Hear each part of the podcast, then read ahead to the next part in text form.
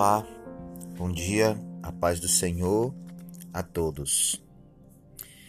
Em reflexão ao texto de Romanos, capítulo 12, versículos do 1 ao 2, aqui eu quero expressar o que o texto diz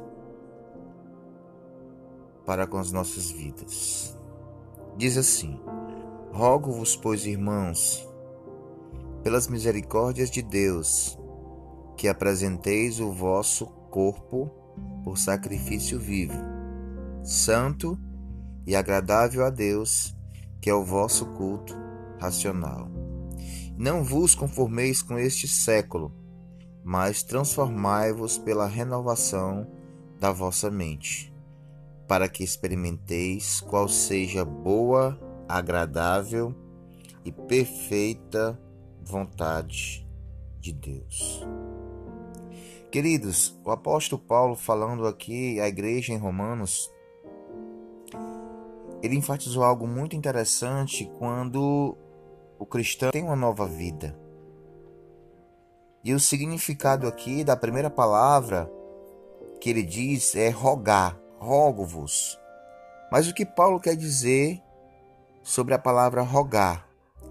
Paulo está dizendo: Olha, irmãos, eu estou dizendo para vocês que vocês precisam apresentar o vosso corpo como sacrifício vivo, santo e agradável a Deus, que é o vosso culto racional. Ou seja, Paulo está dizendo que é necessário nós apresentarmos o nosso culto ao Senhor, a nossa vida ao Senhor, e poder adorá-lo, poder glorificá-lo, poder exaltá-lo.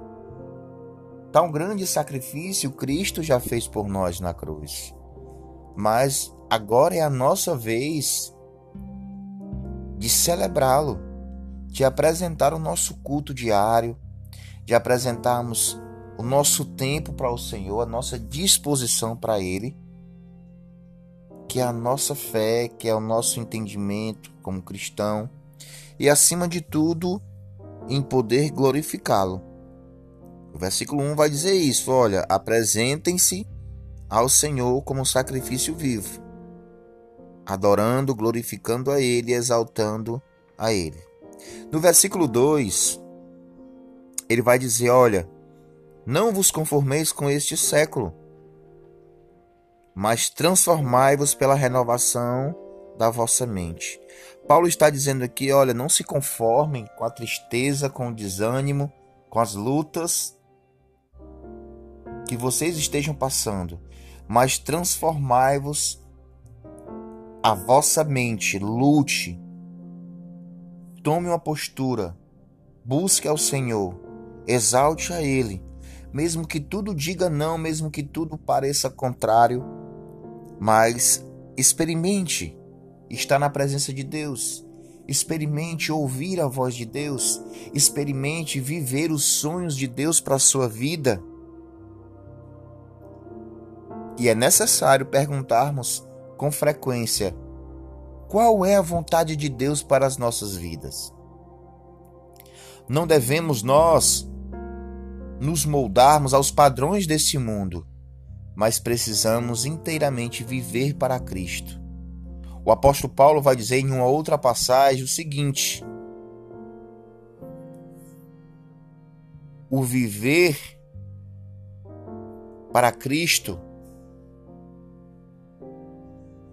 é ter a convicção de fazermos a vontade dele. Então, meu amado minha amada, nessa manhã, vivamos a vontade do Senhor. Que Deus os abençoe em Cristo Jesus.